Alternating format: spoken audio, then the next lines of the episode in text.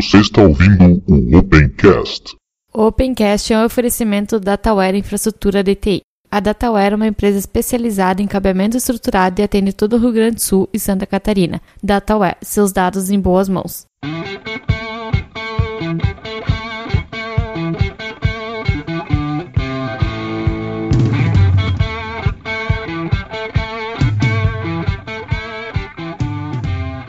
Está começando mais um Opencast, o seu podcast sobre tecnologias livres. Hoje, diretamente de Chapel Hill, temos Og Maciel. Tudo bem, Og? Tudo bem, boa noite todo mundo. E diretamente de Porto Alegre, Diego. Tudo bom, Diego? No... Bom dia, boa tarde, boa noite a todos. E diretamente aqui de Erechim, se é que alguém conhece Erechim, estou eu, Ivan, também conhecido como Bunteiro. Espaço da Comunidade. Começamos o espaço da comunidade dessa semana com uma notícia ruim, mas que a gente pode transformar em uma notícia boa se até o dia 8 de dezembro a gente conseguir resolver o problema. Bom, o problema é o seguinte: há alguns meses a Fundação Gnome divulgou a disputa sobre uma marca Gnome com o Groupon. O Groupon lançou um tablet, não é um tablet, é, uma, é alguma coisa baseada com um tablet que se chama Gnome, uh, mesmo a, mar, a, marca estando registrada pela Fundação Gnome. E, bom, vamos encurtar a história. Uh, tem o um link para vocês uh, poderem contribuir. A Fundação Gnome precisa de 80 mil dólares para conseguir lutar na justiça pela marca Gnome. Né? Isso é o resumo. Entra lá se você puder, contribui, nem que seja com um dólar que for, e é para a Fundação conseguir entrar nessa luta e manter seu nome, manter seus direitos, que ela tem esses direitos, né? Mas sabe como é a justiça, a gente precisa lutar. Não é só no Brasil, nos Estados Unidos também precisa se lutar para conseguir fazer os direitos valerem, né? Bom, deixando de falar um pouco de notícia ruim, vamos falar sobre notícias boas. O último episódio gerou uma penca de comentários no, lá no site, não foi nenhum por, por e-mail, mas no site foram bastante comentários. A gente ficou bastante feliz com isso. Vamos começar então falando um pouco aqui nos comentários. Não vai dar para ler tudo que está escrito, eu vou dar uma selecionada. Bom, vamos lá. O meu xará Ivan, ele disse o seguinte, quem comprou a QT foi a Nokia e depois vendeu para a Digia, mas ele não sabe em relação da Digia com o KDE. O Dalmo, gostei muito do Opencast, sou usuário do KDE no Arch Linux, no Arch Linux, e gostaria de falar mais sobre ele. O termo KDE define equipe e ou comunidade que desenvolve a interface gráfica e o software. Também é usado para definir a suite de aplicativos mais interface gráfica. Plasma se refere ao desktop em si, a interface gráfica. Outros programas, como por exemplo o editor Kate, são uh, desenvolvidos pela equipe do KDE. Se fôssemos comparar o Gnome Shell, Plasma é uma interface gráfica feita pela equipe do Gnome KDE, que também produz o Gedit Kate. Acho que ficou bem claro pra gente, mas eu ainda quero o pessoal do KDE aqui pra gente falar mais sobre o projeto. Obrigado aí, Dalmo. O Marcos falou lá sobre o LibreOffice. Ele disse somente o Windows ainda não tem suporte a 64 bits. Linux suporta 32 e 64 e atualmente os binários do Mac OS X são disponibilizados somente 64 bits. Eu pedi na comunidade do LibreOffice lá pro pessoal para me responder se esses 64 bits no Linux é só o pacote ou se realmente os binários lá são compilados em 64 bits. Ainda não tive essa resposta, estou esperando. O Antônio Carlos também falou ali sobre o Kubuntu, que antes do lançamento da versão 12.10, a Canonical encerrou o apoio financeiro a Jonathan Riddle, desenvolvedor da distro, uh, devido a aspectos puramente comerciais, ou seja, o Kubuntu não dava dinheiro. Então a empresa Blue System, que é uma empresa alemã de TI que desenvolveu o Netrunner, ela adotou o projeto e financiou. Mas ele também diz aqui que não sabe como é que a, essa empresa ganha dinheiro, né, com o Kubuntu. Na verdade, até eu lembro mais ou menos da notícia disso quando aconteceu, eles ganham dinheiro fazendo software que roda no Kubuntu, né? Então, para eles era lucro que o Kubuntu permanecesse sendo lançado e desenvolvido. O Eric Campos pediu ali sobre a regularidade, né? Ele falou que bom ver o Opencast de volta, pediu sobre a regularidade, então a gente já tinha falado no outro episódio, voltamos a falar, agora é, o episódio é semanal e vai ao ar toda quinta-feira, não tem horário. É algum, é algum momento da quinta-feira ele vai ao ar. O Ruben Luiz, ele falou bastante aqui sobre uh, o que a gente falou de 32 e 64 bits, falou sobre o que nós conversamos sobre a banda, né? Sobre os 40%, 80%. Só que aqui tem bastante informação e eu não vou poder ler tudo isso aqui, então eu peço para vocês ali, vou deixar link pro comentário do Ruben. Vocês leiam aí a quem interessar, que é bem, é bem legal que ele escreveu, várias informações interessantes. O Falcão, ele disse o seguinte: Olá a todos, sou de São Paulo, tenho 46 anos e trabalho com automação industrial. Me tornei entusiasta de Linux há cerca de dois anos e meio, começando com Ubuntu e migrando posteriormente para o Mint, mas estou aberto a experimentar distribuições diferentes. Preciso confessar que não acreditei que o Linux um dia pudesse se tornar o que venho a ser, uh, graças a pessoas e empresas incríveis. Acabo de descobrir o Opencast e gostei de cara. Gosto do formato, duração, edição e sei que problemas menores de captação de áudio já estão sendo corrigidos. O conteúdo é variado e pela primeira vez me aprofundo um pouco mais na filosofia do software livre, com o qual tenho contribuído apenas financeiramente e de forma modesta. Ainda estou na maratona, então misturo os assuntos dos casts e, portanto, não farei o comentário específico do episódio. Agradeço a iniciativa e vou incluir o Opencast na minha lista de contribuições. Um abraço a todos. Falcão, eu fico muito feliz que a gente esteja ajudando você. Tomara que você fique com a gente por muito tempo nos ouvindo aí e também mande suas sugestões, Falcão. A gente está sempre aberto a sugestões, críticas também, desde que construtivas, uh, falhas que a gente tenha cometido, erros, a gente está sempre aberto a tudo isso. E legal saber aí que você adicionou o Opencast na sua lista de contribuições. Não precisa ser financeira, os comentários já são bastante, como diz o salário do podcaster, são os comentários, né? O Stauffen também falou ali sobre o System D, também ficou um pouco grandinho, mas é legal uh, vocês darem uma lida, também vai ter link no episódio para vocês darem uma, uma lida melhor e tirar suas próprias conclusões. Stauffen, muito obrigado pela contribuição.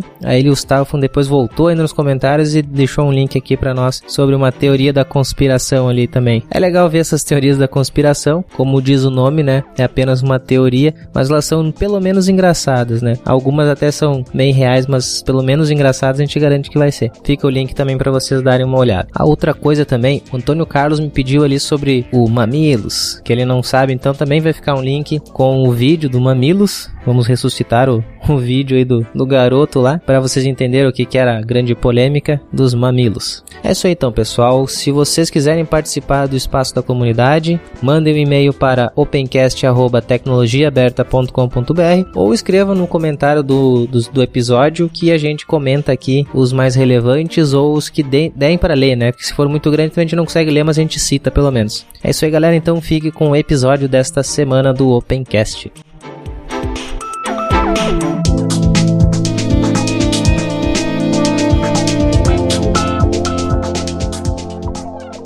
Bom, galera, seguindo a promessa, enfim, eu acho, né? A gente não conseguiu prometer e cumprir, então dessa vez nós vamos cumprir. Uma vez por semana vai ter episódio do Opencast. Uh, vamos começar, vamos falar mais uma vez sobre notícias. Em breve a gente voltará com episódios temáticos. Estamos conversando com algumas pessoas, só questão de acertar as agendas. Então lá, vamos começar pelaquela notícia que já passou dois episódios e nós não falamos. E vocês acham que falarmos sobre o OpenSUSE 13.2? Vamos lá, finalmente? É, pois é, só para não deixar mais uma vez passar, né? Basicamente o GNOME atualizado no, no, no, OpenSUSE, no OpenSUSE 13.2. Tem alguns aplicativos, eu não sei se são aplicativos novos no, dentro do GNOME. Tem um aplicativo de, de previsão do tempo, bem interessante. É, eu vi algumas coisas, basicamente isso também tem que tem aqui. Também. Mas é relativo também ao que foi lançado, né? No OpenSUSE 13.2, foi lançado há pouco, no, tava na 13.1, né? Se eu não estou enganado. É, é, é isso então, aí mesmo. É, o que que ele tem, o OpenSUSE então 13.2, ele vem com o GNOME 3.14, uh, 3, 3.14.1 com várias melhorias ali de, na experiência com o usuário em relação ao GNOME 3.10 que é usado antes no, na versão 13.1. Eu acho para quem usa já atualizado o GNOME não, não vai notar assim tanta diferença. Eu vi coisas ali que também já tem no Unity, como a calculadora do GNOME Shell. Eu não sei desde qual versão tem no Unity, eu sei que ela tem, não uso, eu acho até meio inútil. Tu usa no início o que acha bonitinho e depois não usa mais. Eu prefiro abrir uma calculadora e ficar com ela mesmo sempre aberta do que ficar com o Dash ali me fazendo cálculos, né? Até porque eu perco um pouco o histórico do que eu faço de cálculo. Ah, tem um novo player de vídeo, a edição de texto também foi um pouco alterada. É, o Gedit ele tá com uma, algumas diferenças no menu dele, né? Isso. Tem software de geolocalização habilitado. É, isso é mais e... para quem. É que também eu, eu acho que o, o Gnome Shell também consegue rodar em tablet e companhia, né? Dá pra botar. Acho que sim. Mas eu acho que mesmo pra máquina mesmo, né? Pra computador mesmo, é, ele tem a geolocalização para aplicativo aplicativos, por exemplo, de previsão do tempo. Uhum. Mas é baseado daí no IP, né? Ah, não sei. Se a máquina tem algum tipo de, de dispositivo de, de, GPS, é possível que faça uso disso, mas não sei te dizer. E se é, se é, se não é, é pela, pelo IP da internet, né? Uhum. E tem questão de mapas também, então eu acredito pelo fato de ter mapa, é, vai ter uma aplicação de mapas no, no, no, desktop, então provavelmente ele deve ter algum tipo de suporte a um, a um hardware de GPS ou algo, algo desse tipo, né? Olha, eu tô olhando aqui nas, nas, nas notas de, de lançamento aqui do OpenSUSE. Aí tá falando, né? Tem o novo, novo kernel, né? O 3.16, com melhorias para as placas de vídeo de NVIDIA, no voo. Tá mostrando aqui. Uma coisa que eu achei interessante, que eu, acabei de ler agora, é o sistema de arquivos, é o BTRFS Uhum. para o sistema root e o XFS para o home, tá dizendo aqui. Ah, dizendo que eles não estão usando mais aqueles, aqueles scripts de, de network, que tem aquele IF up, né, o IF down, quer dizer que eles estão usando uma coisa chamada Wiki, que é um framework para configuração de network. Uhum. Ah, bacana, tá, tá dizendo, né, tem aqui o KDE, novas versões, Gnome, KDE. É, tem o programa novo também ali do, no, no próprio nome, né? O Polari. Não, é Polari e o Music. Polar é o, o IRC. E o Music substituindo o Written-Box. Ah, é, tô vendo aqui. Fui lá pro KDE, Caligra, versão nova, eu acho. Acho que não tem nada. Tem o KDevelop, pra quem gosta de programar. Uhum. Interessante. Parece que tá mais minimalistas os programas do Gnome. Sim, já são É. minimalistas, mas É, tá mais, mais ainda. Você acha que eles estão tentando, tipo assim, porque antes tinha, tem um monte de programa que fazem a mesma coisa, né? Você acha que eles estão tentando é, unificar tudo, criar um- uma coisa única e mais simples, eliminando um monte de opções, assim, na instalação padrão? Pois é, não sei, cara. Eu- é, é aquela coisa de não usar mais tanto o Gnome Shell também, por exemplo. Não, a gente perde o contato, né? A gente não sabe realmente como é que tá indo um. Apesar que tem a sensação que o Gnome sempre teve meio que essa ideia de não ter, de não ter muitas, muitas ferramentas repeti- repetidas para fazer a mesma coisa, né? É, também tem a impressão disso. Posso estar errado, né? Mas é, é, é a sensação que eu tenho, né? A impressão que eu tenho a respeito do Gnome, né? Que o, o Gnome ele, é- ele já tem menos, ele tem uma aplicação que faz as coisas e não três que cada uma faz um, em um aspecto diferente. É, como funcionou da, da última vez também, a eu pedi ali pro pessoal se manifestar e os comentários lotaram. A gente tava comentando aqui antes de começar a gravação, eu e o Diego. Eu também convidar o pessoal que usa o OpenSUSE pra pra falar as impressões que teve né, sobre o sistema, deixarem nos comentários ou mandar e-mail pra gente. Uhum. Porque a gente, como não é muito usuário, a gente vai vendo o que tá escrito, né? A gente não sabe realmente a percepção de quem usa, se é isso que a gente tá pensando ou não, né? Então, vou deixar uma pergunta bem específica para quem estiver escutando. Eu queria saber como que é a experiência do upgrade, se é Hum, estável, sabe? Sim. Eu quero saber qual, assim, historicamente, né, no histórico da, da distribuição, se os upgrades são, são tranquilos. Sim, é interessante. Interessante saber disso mesmo. Que o Ubuntu, a minha experiência, sempre deu certo, né? Mas tem muita gente que, que ferrou com o sistema. Uhum. É, eu sou eu, eu sou prova viva de que fiz o upgrade do, do Ubuntu numa máquina aí. Funcionou no primeiro momento, mas tá começando agora, depois de um tempo da que- é, quebra de pacote, tá dando algumas coisinhas ali que tá, já tá incomodando.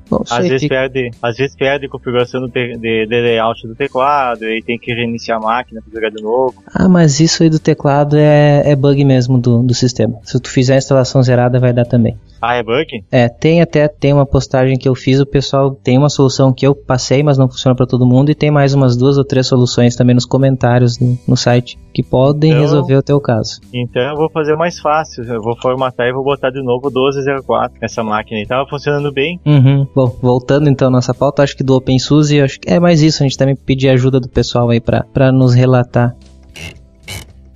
Que a Mozilla quer que o Firefox OS, o sistema operacional do Mozilla, ele, te- ele esteja no nível do sistema operacional do Raspberry Pi, ou Raspbian, Ras- Raspbian, ou algo assim. É OG? É o Raspberry Pi. E o Eu- Raspbian, É o sistema operacional dele o Raspbian ou como é que vocês leem aí? É, é isso aqui do Raspberry, você tá falando? É Firefox OS e Raspbian. Raspberry. É Raspberry. Raspberry Pi. Enfim, o sistema operacional ah, do Raspberry Pi, ele, a Mozilla quer que o, o Firefox OS esteja no nível desse sistema, em questão de drivers, em questão de, de- do próprio sistema, para que seja a, a ide- a ideia do Mozilla que, que possa, eles possam utilizar de alguma forma o, o hardware Ras- eh, Raspberry Pi para com o sistema deles, né? Isso. É pelo que eu li, esse eles que estão fazendo é um fork do, do Firefox OS para rodar no Raspberry, né? Sim, provavelmente um fork É, mesmo. pelo que eu li na, no, na notícia, pelo menos, tá como eles fizeram um fork pra isso. E aí eu pergunto, cara, se o Firefox não conseguiu engrenar direito ainda nem no celular, será que vai engrenar em outra plataforma? Ou será que a saída deles é exatamente ir pra uma outra plataforma, já que o celular, infelizmente, a minha percepção é não tem ninguém que tipo, olha assim, eu quero um celular com Firefox OS. Porque ele não tem nenhuma uma feature lá que, que faça chamariz. Será que no Raspberry vai? Olha, tem o Raspberry, ah, tem o boato de que tem um, novas novas versões do, do Raspberry, né? inclusive, a, inclusive a preços mais competitivos, né? Mas eu não sei exatamente qual que é o objetivo deles em, em migrar para o Raspberry. Será que é facilitar o uso do, do equipamento é, de alguma forma, tornar ele menos técnico?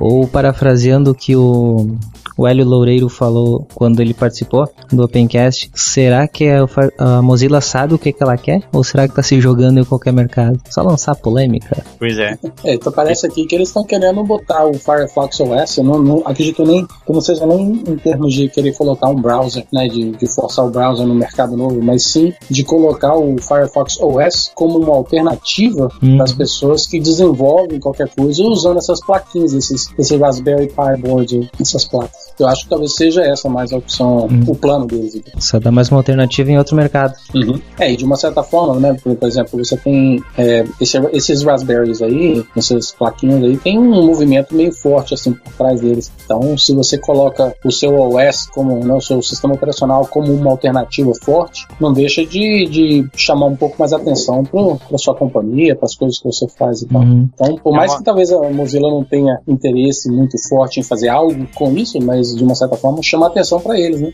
É uma forma no mínimo, é, no mínimo é, diferente de fazer propaganda, né? Exato.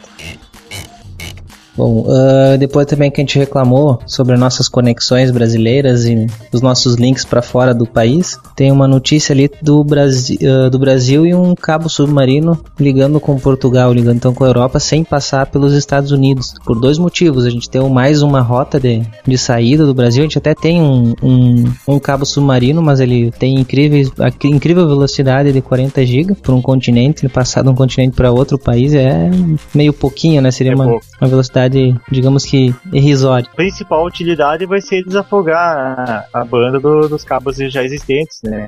E não é o único que tá, que tá no projeto, né? Tem, tem um cabo do Google que vem que vem de que vem da Flórida e vai e passa pelo Recife, depois vai pro, pro Rio de Janeiro, se não me engano. Não, Santos, vai até Santos.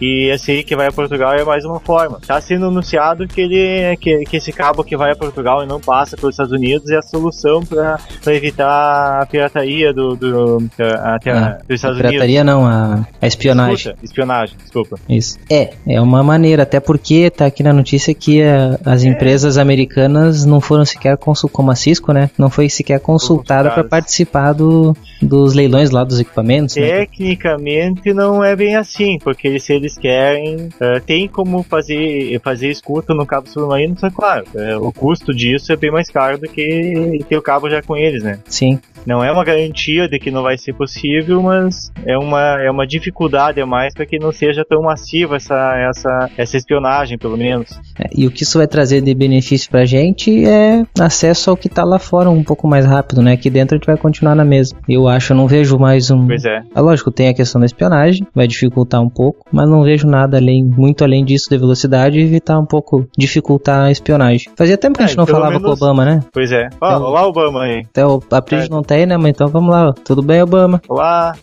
Como é que, que tá achando aí da volta do Pencast? Cara, olha, eu, tô, tava, eu peguei aquela notícia aí e eu segui o link deles lá, porque a notícia original veio do, do site do Bloomberg. Uhum. Aí eu tava, eu tava dando uma olhada lá na notícia lá. Então tá dizendo aqui que é, a Cisco está envolvida, vai providenciar o, o, o material. Ah, então é um erro de tradução, é. provavelmente. Então, ele tá dizendo que tá dizendo assim que apesar que a Cisco vai é, fornecer o material, que o presidente da Telebrás, o Francisco Zioba Filho, disse numa entrevista que ah, deixa eu ver, Cable Project, que o projeto pode ser construído sem o auxílio de companhias americanas, mas a Cisco está envolvida no, uhum. É, o que diz, o que diz na, na, digamos assim, traduzida, né? Ele já diz assim que empresas norte-americanas do ramo como a Cisco não foram sequer consideradas para prover qualquer serviço em tal infraestrutura envolvendo fibra ótica. É, é aqui, pelo menos aqui no Bloomberg não, não tá Sim. falando isso, né? Uhum. Bom saber que tem um. Ou foi erro de, de tradução, talvez interpretação. É, eu senti Mas que eu... a notícia do, da, a notícia do site brasileiro tá mais assim sensacionalista. Sim, sabe? sim. Já que, por exemplo. Cara, é assim, né? O site, que, o site que tá aí é meio bit. O meio bit é meio sensacionalista, assim, sabe? Ah, eu, Só um pouquinho. não tem história. Ou então agora que eu tava ficando feliz, eu já fico preocupado de novo.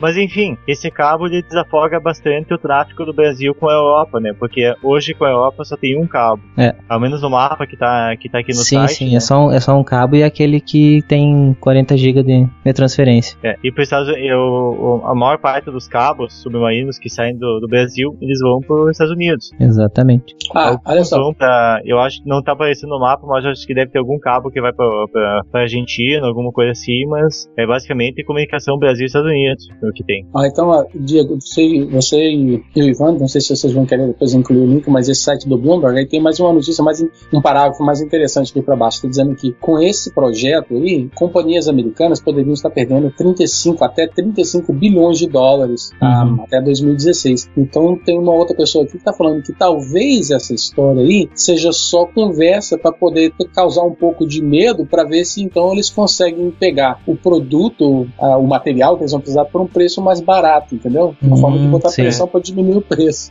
É, não é de se duvidar também, realmente. É, é interessante aqui. É, Mas- tá bem, com certeza bem mais completa a versão da, do Bloomberg, tá bem mais completo o artigo. Então, bom, vamos botar os dois links depois pro pessoal poder ler e tirar suas próprias conclusões também. É. Aí o cabo vai de Fortaleza a Portugal. Hum. Então vamos à próxima notícia. Voltando ao software livre, que a gente deu uma escapadinha aqui, né? Com, com o cabo, vamos para vamos os assuntos gerais. Então voltando para o software Mas livre. o, o software livre que a gente usa, a internet que a gente usa com, através do software livre, passa por esses cabos, né? Sim, sim, claro. Por isso que tá aí.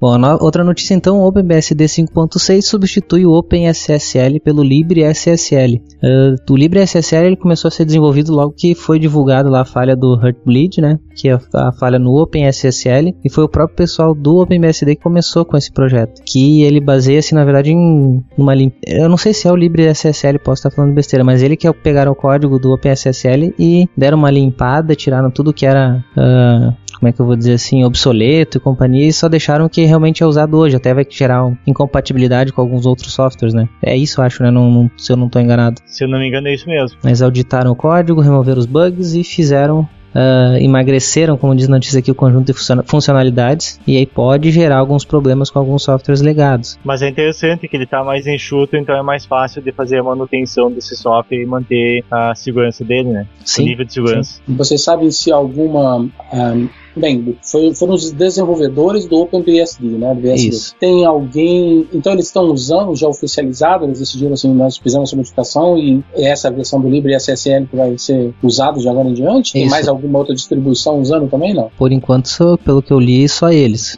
Só o. OpenBSD versão 5.6. É, tem. Não, não tem. Não tem, não- eu achei que no artigo tinha uma informação a respeito de outras empresas que utilizam o, o LibreSSL, mas não tem nada a respeito disso aí diretamente. É, a princípio é só eles por enquanto. Mas é que também ele não tá, ele, tipo assim, ele tá usável pelo que eu li, não tá 100% também, né? Sim. Então eles vão botar ali pra, pra, pra usar e tinha uma maneira de incentivar tanto a outros colaboradores como pra eles mesmos poderem melhorar, né? Olha, nessa notícia aí, eu tava olhando lá no BR Linux, tem um- uma pessoa chamada Fernando Basso, que ele botou um comentário que eu achei interessante, que ele falou assim, por que não ajudaram o projeto original em vez de fazer um fork? Uhum.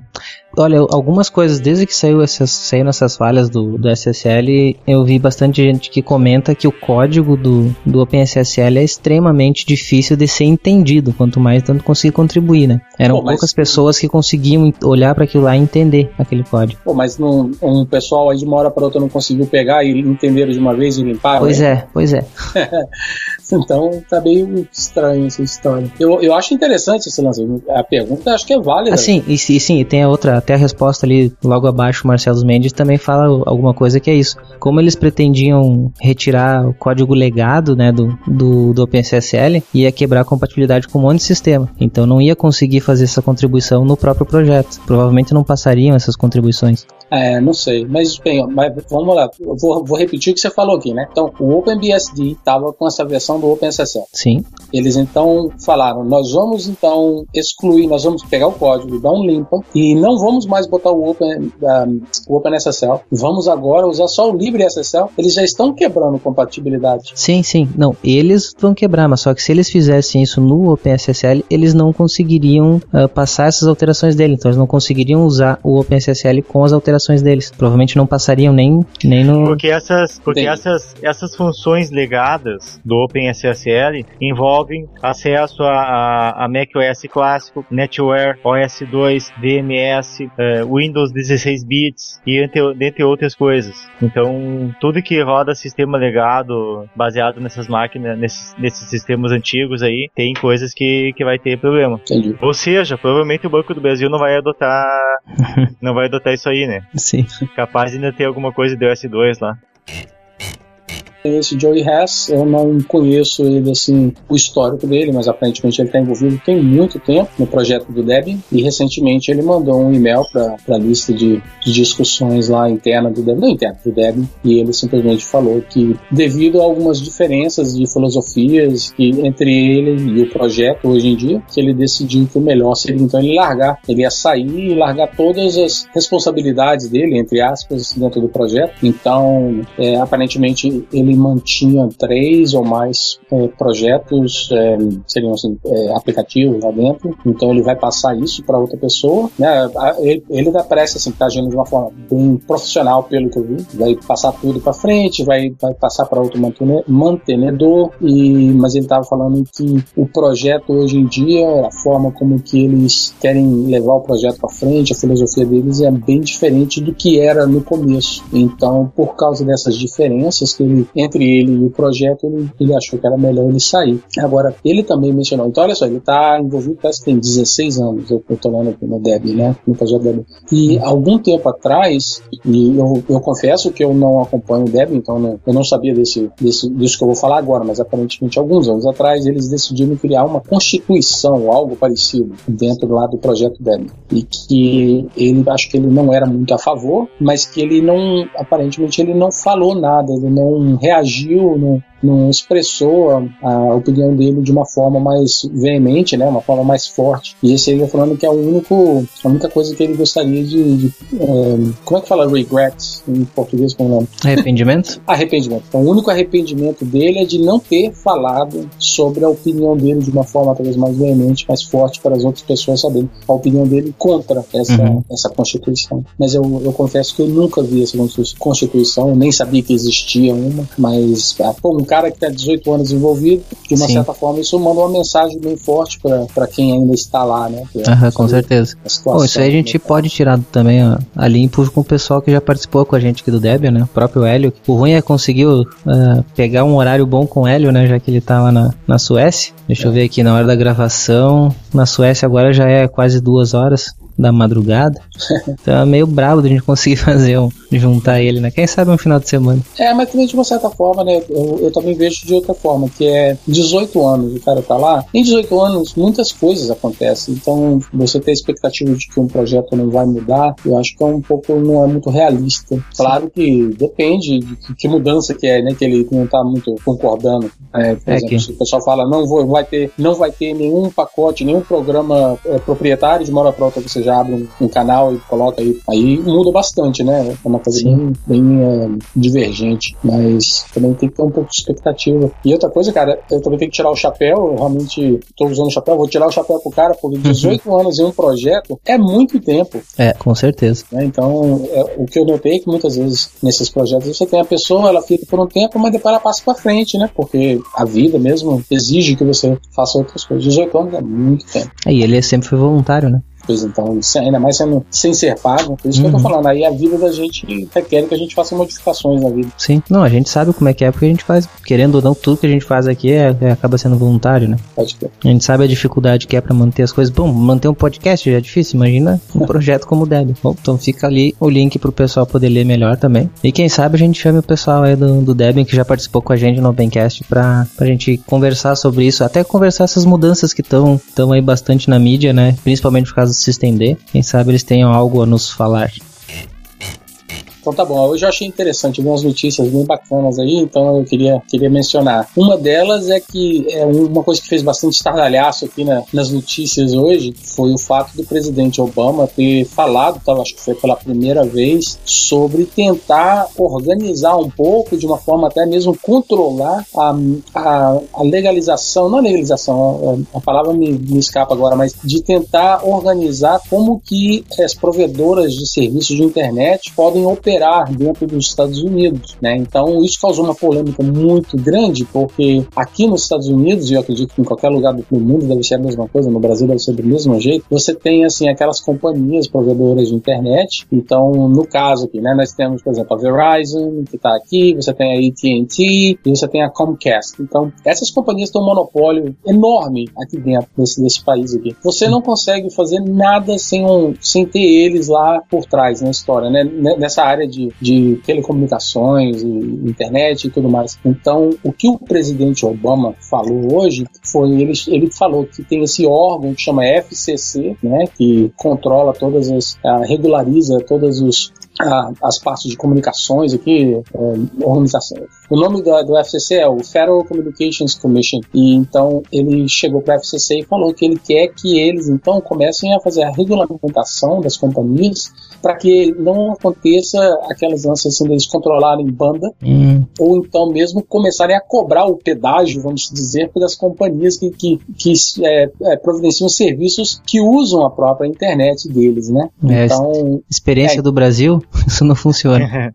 Aqui é, é regulamentado. É, só então, para aí... deixar claro que a FCC é o equivalente no Brasil à Anatel, é. uma versão que funciona da Anatel. É, então quer dizer, o, o presidente foi e fez a palestra dele, então ele falou falou isso, então eu achei muito bacana, porque é a primeira vez. Então, por um lado, tem um monte de gente agora que tá aplaudindo ele de pé, por causa que tá falando assim, é, é, que ele tá, ele é o, o defensor da, do, do free speech, né, da, da, como é que fala free speech? Ele é o defensor da, da, das pessoas poderem ter o direito de, de fazer, de falar. Liberdade de expressão. Isso. Então, o pessoal tá aplaudindo ele de pé por causa disso. Enquanto isso, as outras, essas outras organizações que eu mencionei, Comcast, Verizon, AT&T, eles botaram um comentário que, claro, que não chega a ser rude nem nada, mas falando assim, olha, a, o que vocês estão pedindo aí não vai ajudar em nada, porque é justamente a forma, o, o fato de que vocês, o governo não meteu a mão em nada disso, é, é justamente por isso que hoje nós temos a tecnologia que nós temos, o tá avançado da forma que está por causa disso. Então, eu achei isso muito interessante.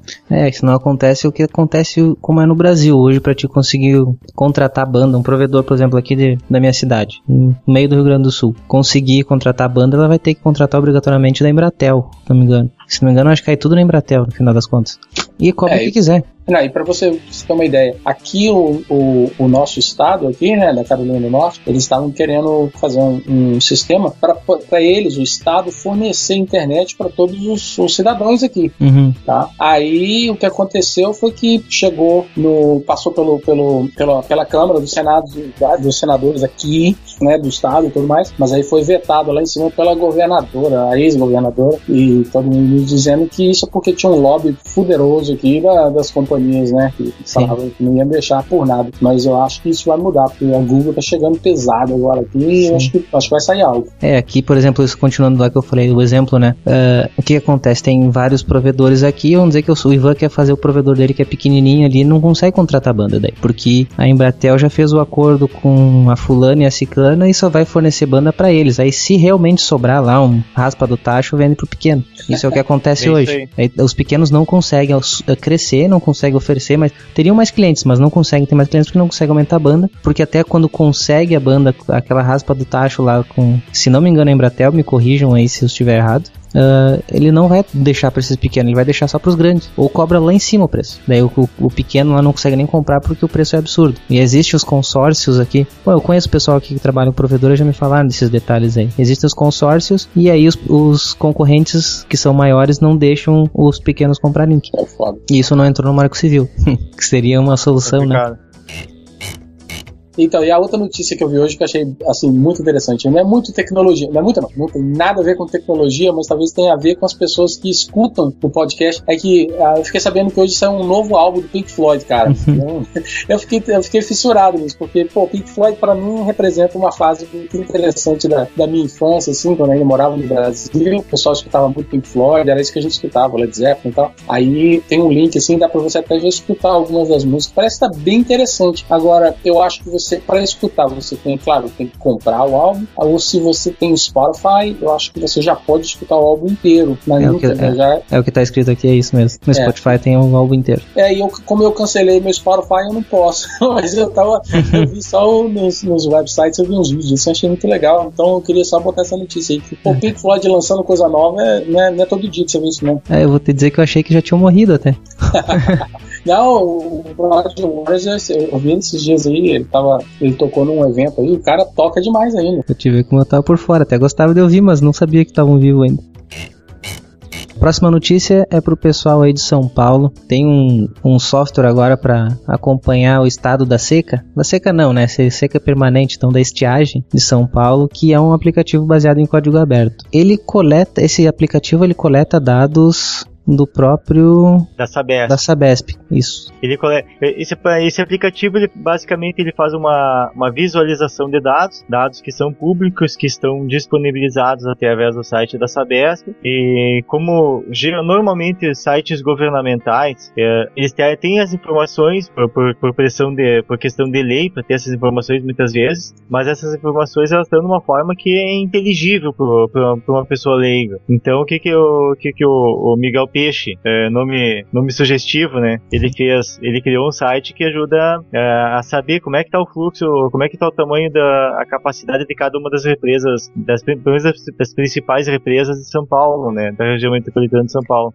É. É bem interessante ver que ele mostra assim ao longo dos anos como é que tá caindo o nível da o nível de água das represas, né?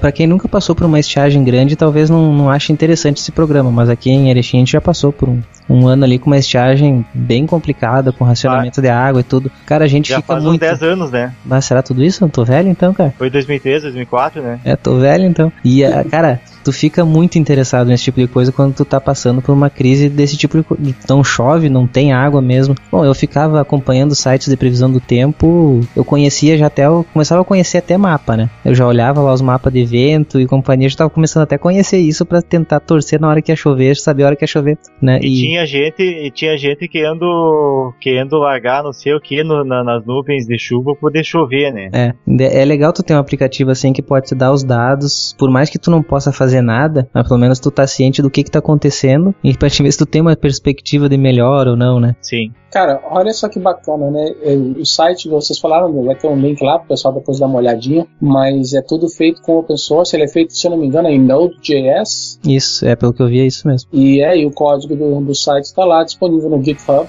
Isso. Agora, eu não tenho nada contra o pessoal do meio bit, como eu falei, eu nu- nunca, nunca vi, nunca, nunca usei na minha vida, mas falar que o, o programa do cara chupa os dados dessa Sabesp, Aham. achei um pouco. Precisa contratar um editor aí, não sei não. Pode, pode editar, tá? Se Não, não, ele não tá roubando os dados da Sabesp, É. tá, tá colhendo informações públicas. Exatamente. Basicamente isso. Exatamente. É, cara, não sei, cara, tem alguns sites aqui no Brasil de tecnologia que até largam algumas notícias interessantes, mas o jeito de escrever realmente é complicado. Às vezes, às vezes faz esse tipo de coisa que tenta, tenta botar a notícia de uma maneira que venda mais e acaba levando para um outro lado, né? Sim. É, mas isso é muito bacana, cara. O cara teve essa ideia. E o próprio, o próprio site é muito bem feito. E, É, mostra ele de uma forma, e mostra de uma forma bem clara que o sistema da Cantareira, que é o principal, é o principal sistema de represas de São Paulo, tá, ele já, já tá abaixo de zero, ele tá na, tá na, tá na reserva, ele tá na, na verdade na segunda reserva, ele tá no, no bar já. É, como é que eles falavam de volume morto, né? Que é aquilo que não chega na, no bombeamento, eles têm que fazer um outro bombeamento lá para chegar, né? É, o primeiro volume morto, pelo que eu entendi, é o que não chega no, no sistema de bombeamento. Isso. O, o segundo volume morto morto é o, é o lodo que sobrou lá, é, o, é o que é aquilo que normalmente não seria, jamais seria bombeado uma água desse tipo, que pode até danificar o sistema de bombas, de, É. tanta, de tanta impureza que vem junto. Entrando só, tipo, saindo um pouco do software livre também, entrando nesses detalhes aí pra São Paulo. Estavam pensando até em fazer, e estão pensando ainda em fazer, de pegar água do esgoto e, e purificar, né? Não, vamos fazer, já foi anunciado. Visualmente fica limpo, né? Não sei se realmente fica. Pois é. Eles mostraram a comparação da água foi retirada e a água, depois de filtrada e refiltrada e retratada e fazem um diabo lá com a água, ficou aparentemente limpa, né? Mas vai saber. Pra vocês terem uma ideia, ah, pelo, pelo, que a, pelo que a Melissa contou, né? ah, a amiga nossa lá, que tá, tá lá na, na região de São Paulo, lá, né, que a água que tá chegando hoje pra eles, a água que seria água potável para consumo humano, ela tá chegando, é uma, chega uma água amarela, que tu, no vaso sanitário, essa água acumula e fica um, um depósito no fundo de, um, de, um, de alguma coisa que ninguém sabe o que, que é, né? Bah. Então é, tá, é, tá vindo uma água suja para as pessoas, pras pessoas consumirem. Uhum. Olha, eu tô, enquanto vocês estão falando aí, eu tô fuçando aqui o GitHub do cara, do Miguel Peixe. Eu tô vendo que ele tem já um negócio aqui, outro aplicativo, que não parece que não tá publicado em nenhum lugar nenhum, mas é para monitorar gastos contra desmatamento. Vai, é, informação sobre isso tem bastante. Aqui eu tô vendo aqui, tá todo. Tá tudo aqui no, no site do cara. E eu também vi uma outra coisa que ele tem para alertas ambientais no Peru. Pô, que é tem. atu- atualizado uma hora atrás. Tem e-mail do cara aí, vamos entrar em contato com ele. Interessante. É. Há quem diga que essa questão ali de São Paulo é desmatamento do- da mata ciliar, né? É, exatamente, é o que fala. Tem outra aqui, ó. Águas e doenças da Amazônia. É, o negócio dele é, é negócio de dados, né, cara? Uhum. Bacana. Vamos tentar chamar esse cara aí. Se é que ele não ouve o Opencast, né? Cada dia É. eu me surpreendo com quem ouve o Opencast, Mandar um link aí. pro cara, convidar Uhum. ele a aparecer aí. com certeza. É, temos mais uma notícia aqui que é, o Android ele quer matar o cartão o cartão SD ou micro SD né dos aparelhos. Ou pelo menos tenta fazer isso né por causa que a- as versões novas do, do, do Android as novas APIs dele eles gosta, eles que gostariam muito de, de, de remover a função de cartão SD dos aparelhos porque por n questões por n motivos É, normal, o que o Google a- a- alega né é que o, o cartão é mais um é mais um- uma peça um ponto de falha no aparelho. É mais um lugar que pode corromper dados é mais um lugar que pode ter um, um usuário que vai tirar o cartão com o aparelho ligado que, que vai fazer alguma coisa que pode danificar pode possa corromper dados. É, é mais um, é um ponto frágil de, de, de roubo de dados que pode levar o cartão pode pode de alguma forma tirar o cartão e roubar a informação do cartão né? É, um- é um, é um ponto de falha de segurança. É, porém, tem muitos aparelhos no mercado que simplesmente não dá para viver sem, sem ter um cartão de memória, né? E o que acontece é que, ah, na prática, o tipo de memória utilizada in- internamente no aparelho é uma memória que tem um desempenho melhor, porém é uma memória mais cara. E a memória do cartão, ela é uma memória barata e que a pessoa consegue comprar por um preço muito menor do que você comprar um telefone com, com 16 GB de memória, 32 GB de memória. Então, o que acontece é que na prática as pessoas não conseguem se livrar, não ter, não ter, não, não, não usar o cartão, né? Sim. Cara, eu confesso que eu tenho o meu com 16 GB, pra mim é o suficiente. Só que eu não sou um usuário maluco por ter coisas no celular. Pra mim o celular é secundário. Arquivos pra mim não, não ficam aqui, ficam no notebook ou no desktop, um HD externo, mas não no, não no celular. Lógico, eu não tenho música, por exemplo, tem bastante podcast nele, mas música, por exemplo, eu não tenho. Mas tu tem, Ivan, mas tu tem um aparelho que tem 16 GB de memória. Sim, sim, sim, que claro. não é o retrato do o retrato da população brasileira. Eu tô com um aparelho que seria um aparelho de entrada, o Moto E, que ele tem apenas 4 GB de memória interna. Esses Não, é- 4 é. GB Dois vai não- pro sistema, dois, dois e meio, três vai pro sistema. né? vai 2 GB pro sistema e o resto que sobra não dá pros aplicativos. Uhum. Tu instala alguns aplicativos, instala poucos aplicativos e já tá com a memória estourada e tem que ficar fazendo malabarismo ali para poder ponderar o que fica no cartão e o- tudo que tu pode botar no cartão, tu bota no cartão, né? Mas o Google não permite que os aplicativos fiquem instalados no cartão. Sim. Isso é bem, bem complicado para um, um aparelho simples, né? É, eu entendo que isso seria interessante, mas eles estão estão botando coisas novas pro cartão. Acho que eles estão cedendo, na verdade, ao mercado, né? Estão Tomara que um CD. Parece que na versão 5 agora tá bem. Na verdade, da 4.4 já tava bem facilitada e na 5 vai estar bem mais. Vai ter bem mais coisa, mas ainda não vai estar perfeito. Mas vai É, estar eu bem estou melhor. com a versão 4.4.2 e ele não ele permite copiar parcialmente os aplicativos pro cartão. Uhum. Esse parcialmente muitas vezes reflete assim que ele vai copiar 10% do aplicativo pro cartão de memória. Sim, Não me ajuda isso. sim. O que me ajudaria é copiar um, um aplicativo que, eh, que tem um aplicativo de mapa offline e conseguir botar o mapa inteiro de, o mapa inteiro no cartão de memória. É, O que o Google está fazendo é permitir que eh, agora que os aplicativos possam eh, criar diretórios no cartão de memória. E não não estava deixando nem a permissão de criar um diretório no cartão de memória para armazenar os seus dados, os, os dados do aplicativo. Então estava muito restritivo. Agora está um pouco menos. Vamos ver se permite que copie uma porcentagem maior dos aplicativos para a memória auxiliar, né? Sim. Por exemplo, o, o software de podcast que eu estou utilizando, tu tem que fazer uma configuração manual. Tu, tem, tu não tem como clicar nele, ah, grava no cartão de memória. Tu tem que ir lá numa configuração e tu tem que digitar o diretório ah, onde tu vai, onde tu quer gravar. Sim. Tu não pode não é nem clicar no diretório, tu tem que escrever, ó, é esse diretório aqui, é barra, é barra, de, de- não me lembro qual que é o caminho, mas sei lá, barra device, barra SD card, barra podcasts. Sim. Tu tem que dizer explicitamente, escrever explicitamente, ó, eu quero que grave no cartão de memória. É isso que eu acho curioso, porque o meu não tem cartão, né? Ele é todo é memória interna, mas nos caminhos estão todos barra SD card. É, aqui não é, o meu não é exatamente SD card. Aham. Na verdade tem uns alias, como por exemplo, tem uma, uma da, ele ó, é barra storage, barra SD card 0, que seria a memória interna, e SD card 1, que seria o cartão de memória. Ou ah, acessar diretamente, que isso aí deve ser um alias, ou acessar diretamente ah, de, outra, de outra forma ali que eu não tô vendo agora aqui. Uhum. E tu, Og, tu é um usuário assim do celular encher de dados e companhia, fotos, música, essas coisas?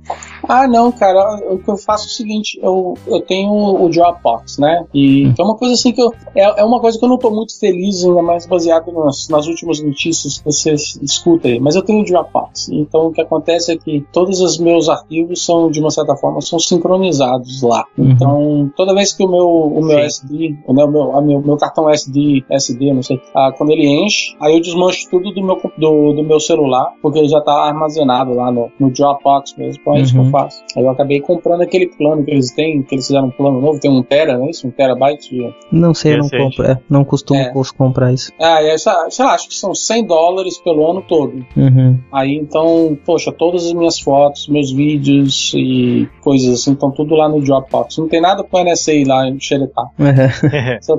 Só tem esse tipo de coisa, essas, esses arquivos, assim. Eu tenho muito. Eu ainda tenho muito livro em formato digital. Então eu jogo lá revistas em formato digital que eu ganho. Og Eu é o Dropbox que tu usa. É, o Dropbox. Ele é, ele, é, ele é fácil, né? Então, até pra Muito você bom. ver. É, Eu e, tenho- outra, sabe o que, eu faço, cara? Eu tenho assim, é, eu uso o meu Mac pra tudo, certo? Mas de vez em quando eu tenho que usar um, um Fedora. Então, os meus arquivos de configuração ficam tudo no Dropbox, né? Então, pro meu Emacs, pro, pro meu Shell, que eu uso aquele Z- ZSH, e então fica tudo lá. Aí quando eu pego um computador novo, né, um sistema novo, eu instalo o Dropbox, aí eu crio um Symlink para os arquivos lá. Até mesmo os, os arquivos do IRC são todos Symlink no Dropbox, então tá tudo sincronizado o tempo todo para mim. Interessante.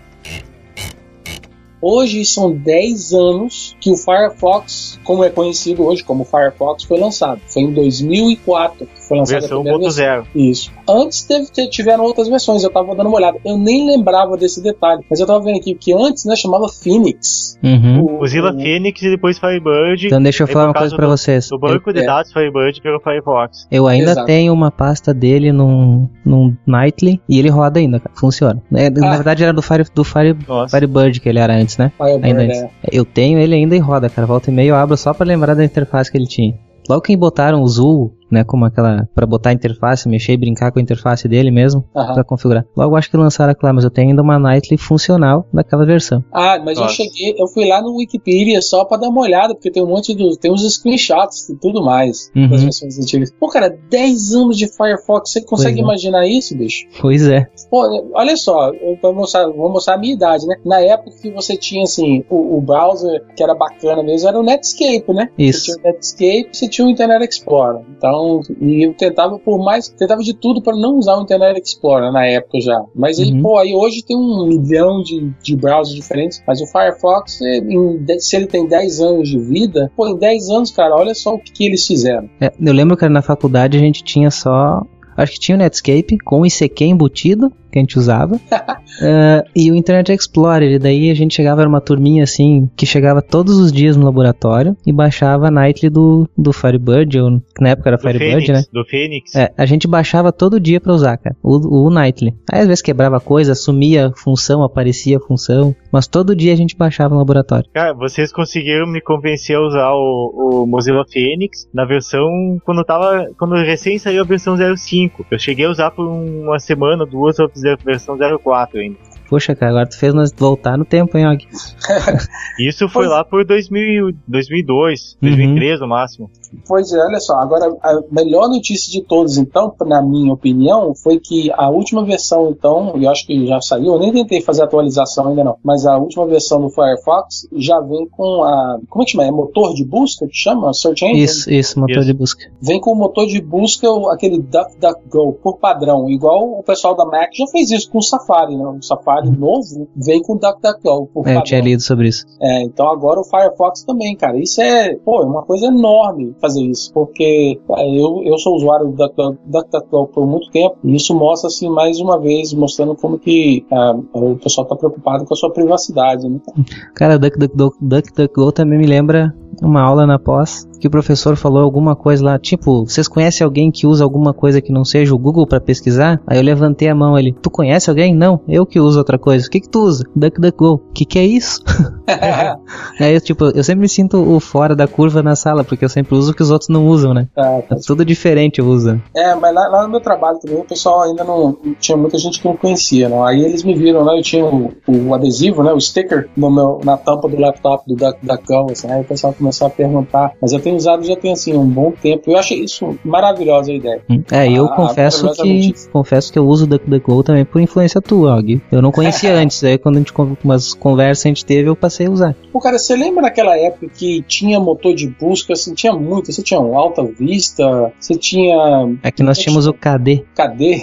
é, tô tentando lembrar o nome dos motores de busca que tinha, que tinha o Alta Vista, tinha o Hot, Hot alguma coisa. Putz, mas tinha um milhão de coisas. Tinha o Magellan também, eu acho que, se eu não me engano. Acho que o próprio Yahoo, o Yahoo também, né? Yahoo, Sim. exato. Naquela época, assim, sabe, era tudo novo. Então, aí você, assim, dependendo de qual motor de busca você usava, os resultados eram diferentes. Aí eu lembro que na época que eu usava, era o- não era nem assim o que dava notícia mais relevante, mas era o que tinha um site mais bonitinho, assim, que tinha, na época que a internet começou a, a ficar mais, mais popular, assim, por lá de cá. Isso antes da Google. Uhum. É. Ih, a gente estragou a idade feio aqui, hein? É, É, só pra não deixar passar em branco também, já tá terminando. Só comentar que o Firefox também lançou a versão Developer Edition. A gente não tem muitos dados pra falar agora sobre isso. A gente vai deixar até pra falar depois num outro episódio. Pra gente cons- conseguir informações ma- melhores, que saiu isso em cima da, da hora praticamente da nossa gravação. Eu até tentei falar com o pessoal da comunidade da, do Mozilla e nem eles têm muita informação sobre isso. Então vamos coletar mais pra não, não ficar só no eu acho, eu acho. Vamos tentar trazer alguma coisa melhor pra pra todo mundo. Mas vai ficar o link ali pra quem quiser testar o Firefox Developer Edition. Ivan, Hum. só pra deixar fazer o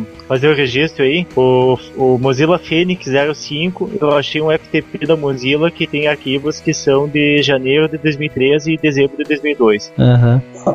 pois é, e a gente usou isso. Foi nessa época.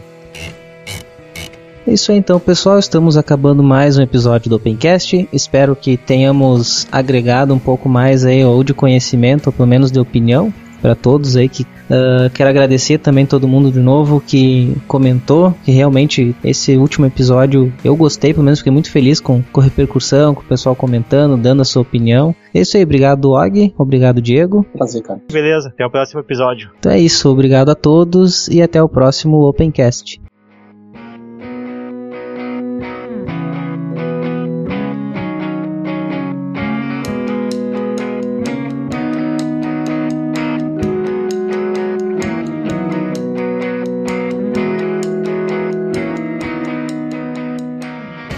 Até fazer um comentário pra ti, cara, é que desde que a gente começou aí a fazer essas gravações, esse é o terceiro episódio já que a gente Uhum. tá gravando junto aí, e vendo todos os comentários e tal, pô, cara, tem me dado um comichão fudido pra poder voltar o castalho